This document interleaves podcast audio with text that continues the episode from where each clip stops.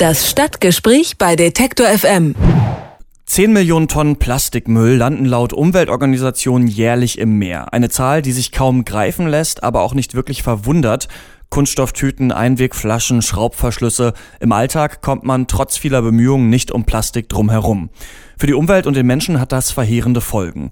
Doch was wäre, wenn man sich den Müll zunutze machen könnte?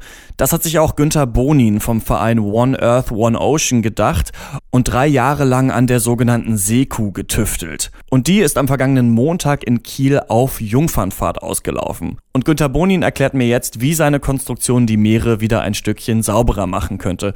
Guten Tag, Herr Bonin. Ja, guten Tag. Bei einer Seekuh handelt es sich ja eigentlich um ein pflanzenfressendes Meereslebewesen. Inwiefern ähnelt das denn Ihrer Konstruktion? Wir gehen in Schulen und äh, haben viel mit Kindern zu tun, deswegen haben alle unsere Reinigungsgeräte irgendwelche Tiernamen, also Seehamster, Seekuh, Seewolf, Seehund und zum Schluss der Seelefant. Die Seekuh ist was ganz was Besonderes, denn sie ist sehr vielseitig einsetzbar. Sie kann in ein Gebiet fahren, die Konzentration des Mülles messen, sie kann an Ort und Stelle Wasserproben nehmen und die analysieren und natürlich, was die Hauptaufgabe ist, sie kann an Ort und Stelle kann sie Müll aufsammeln, das kann sie nach vorne machen, nach hinten mit großen Netzen und sie kann sogar Müll an Land schieben wie ein Bagger. Und wie genau funktioniert das Müll aufsammeln auf dem Schiff? Wenn wir in, in, einem großen Stadthafen sind, dann fahren wir mit dem Netz nach vorne, wir fahren langsam, wir haben verschiedene Netzgrößen, die Netzgröße ist so groß, die Maschengröße ist so groß, dass da keine Algen, Plankton oder äh, andere Sachen reinkommen. Wir fahren so langsam, dass wir keine Tiere aufnehmen.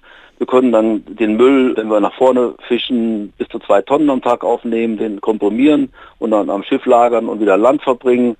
Wir können ähm, in großen Häfen, in Hongkong, Singapur, äh, können wir auch noch Netze hinten auslegen, die dann mehr äh, auffangen. Die werden dann quasi an Land gezogen. Und wir können in ganz großen Gebieten mit hoher Konzentration, Malaysia in Buchten zum Beispiel, da braucht man keine Netze mehr, das lohnt nicht. Das funktioniert dann auch nicht mehr, sondern man schiebt den Müll einfach an Land. Die Seekuh hat nur 70 cm Tiefgang, das heißt 12 Meter lang, wir können bis an den Strand fahren. Und es geht ja aber nicht nur darum, den Müll zu sammeln, sondern auch weiter zu verwerten, oder? Genau, also unser Ziel ist natürlich Plastik zu Plastik oder Plastik zu Öl. Plastik verbrennen wollen wir eigentlich nicht. Wir können natürlich den Ländern jetzt vorschreiben, was wir mit dem Plastik machen. Wir sagen aber, der Plastik, der sichtbare Plastik, der große Plastik ab drei, vier Zentimeter, der muss aus den Meeren wieder raus, sonst wird er immer kleiner, kommt natürlich in die Nahrungskette und wir essen letztendlich natürlich auch alle die Organismen aus dem Meer. Das heißt, wir müssen jetzt anfangen, wirklich die Gewässer zu reinigen, denn das Wasser ist das Ursprung unseres Lebens, kommt gleich nach dem Sauerstoff. Die Seku basiert ja auf Ihrer Idee. Wie sind Sie denn darauf gekommen, diesen Spezialkatamaran zu bauen? Ja gut, wir haben natürlich angefangen, äh, als Segler habe ich natürlich mir einen Trimaran vorgestellt mit zwei Schaufelrädern, was natürlich in der Realität alles nicht geht.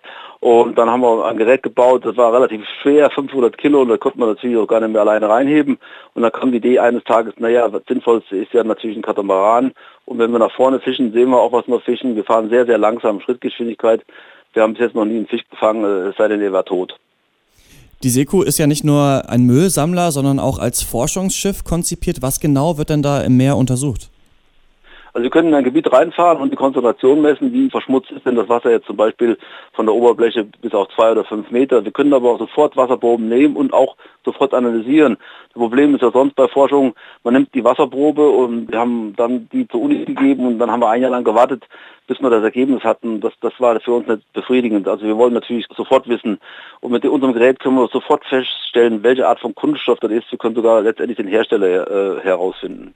Die Seekuh sammelt bislang nur den Plastikmüll im Meer auf. Nun soll es aber auch einen Nachfolger geben, nämlich den Seeelefanten. Was kann der denn? Der Seeelefant ist ein Gerät, der kann in, in die großen Häfen reinfahren, in dieser Stadt, in äh, dieser Welt, Entschuldigung, Rio oder Manila, Jakarta, er kann äh, von der Kommune den Müll abkaufen. Das ist eigentlich eine, eine, eine mobile Müllabfuhr. Der ganze nennen wir maritime Müllabfuhr. Die kann aber auch rausfahren und kann die Seekühe melken und den ganzen Müll, den die dann finden in den Gewässern, wollen wir umwandeln zur Energie. Die unzähligen Tonnen Plastikmüll sind verheerend für Mensch und Tier. Ein Spezialkatamaran namens Seekuh soll nun dabei helfen, dieser Verschmutzung ein Ende zu setzen.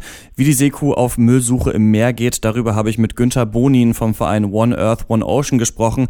Er hat die Seekuh mitentwickelt. Vielen Dank, Herr Bonin, für das Gespräch. Ja, vielen Dank. Tschüss.